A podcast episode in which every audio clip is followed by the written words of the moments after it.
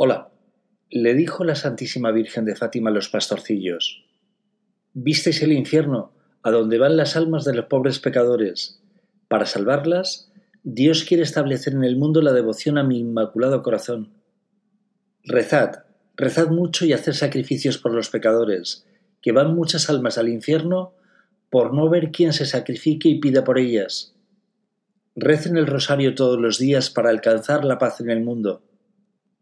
Estos textos podréis encontrarlos en la página original de Fátima, en fátima.pt de Portugal.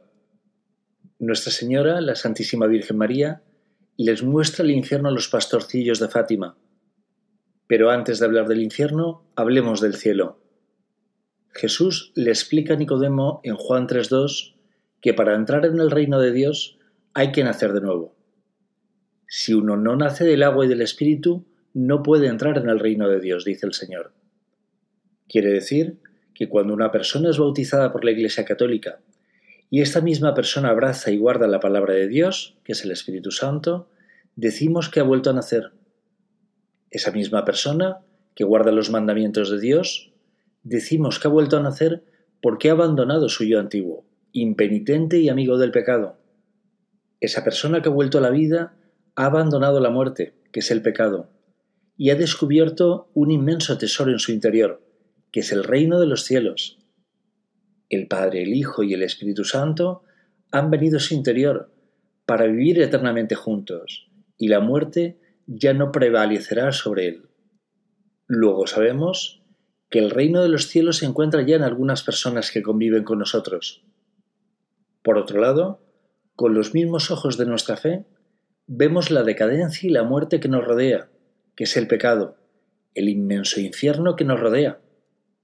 Abandonar los mandamientos, los sacramentos y la palabra de Dios es suicidarse espiritualmente, es morir. Ahora que veis a esas almas errantes en un infierno, algunos conocidos vuestros, cerca de vosotros, con vuestra oración, especialmente con el rosario que propone la Santísima Virgen María, podéis salvarlas. Rezad por ellos y Dios los salvará. Pensad que muchos no tienen a nadie que rece por ellos. Sed justos, rezar por todos, no solamente por vuestros estómagos y el de vuestras familias.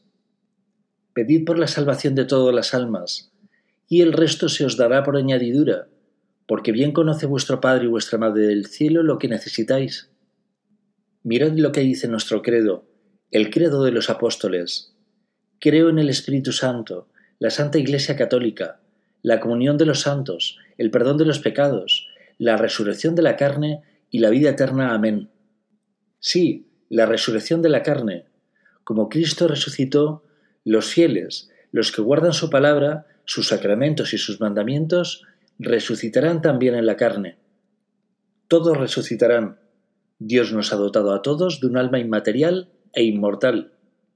Dice el Señor en la carta de San Pablo a los Corintios, no se hagan ilusiones, ni los inmorales, ni los idólatras, ni los adúlteros, ni los afeminados, ni los pervertidos, ni los ladrones, ni los avaros, ni los bebedores, ni los difamadores, ni los usurpadores heredarán el reino de Dios.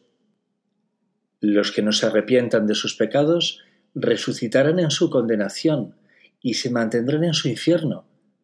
Habrán perdido su cuerpo, que debía ser templo del Espíritu Santo, no una cueva de vicio y perversión. Vuelvo a citar a la Santísima Virgen de Fátima. Jesús quiere establecer en el mundo la devoción a mi inmaculado corazón. A quien lo abrace, promete la salvación. Rezad por tanto por las almas de los que veis como por las que no veis, por todas las que necesitan de más misericordia de parte de Dios. Recordad que Dios puede perdonar los pecados, donde quiera que se encuentre un alma. El Señor ha dado su vida para la salvación de todas las almas. La voluntad de nuestro Señor Jesucristo es que se salven todas las almas. Cualquier pecado, por grande que sea, será perdonado por el Señor si encuentra el alma arrepentida de su pecado.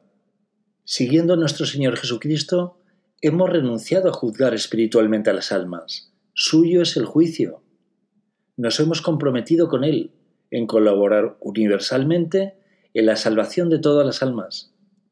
Si pedís por la condenación de los malos, ellos hace reos de juicio, del mismo que solicitáis para los demás, porque dice el Señor, con el juicio que juzguéis seréis juzgados.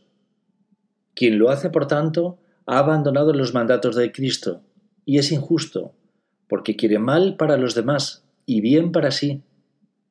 Dice el Señor, no he venido a juzgar. Estos que se suman a una oración por la condenación de los malos, poco parece importarle lo que diga el Señor. Pero de lo que no hay ninguna duda es que no están en comunión con Él. Obispos, sacerdotes, religiosos y religiosas. Muchas creyentes han abandonado los mandamientos de Dios, han caído, se mueven entre la oscuridad y las ruinas. Ya no llevan su cruz, han muerto espiritualmente. Dios les llama a la penitencia, pero ellos siguen predicando un evangelio diferente al del Señor. Dios reprende al que ama, pero algunos se muestran obstinados en perder su alma y llevar a la perdición a muchas almas, como nos dice la Santísima Virgen María. En nuestra página templo de Jerusalén.com hemos añadido una sección para recordar los mandamientos y oraciones. Y también hemos añadido otro audio evangelio. Ya disponemos de dos, de San Juan y San Mateo, que se encuentran a vuestra disposición.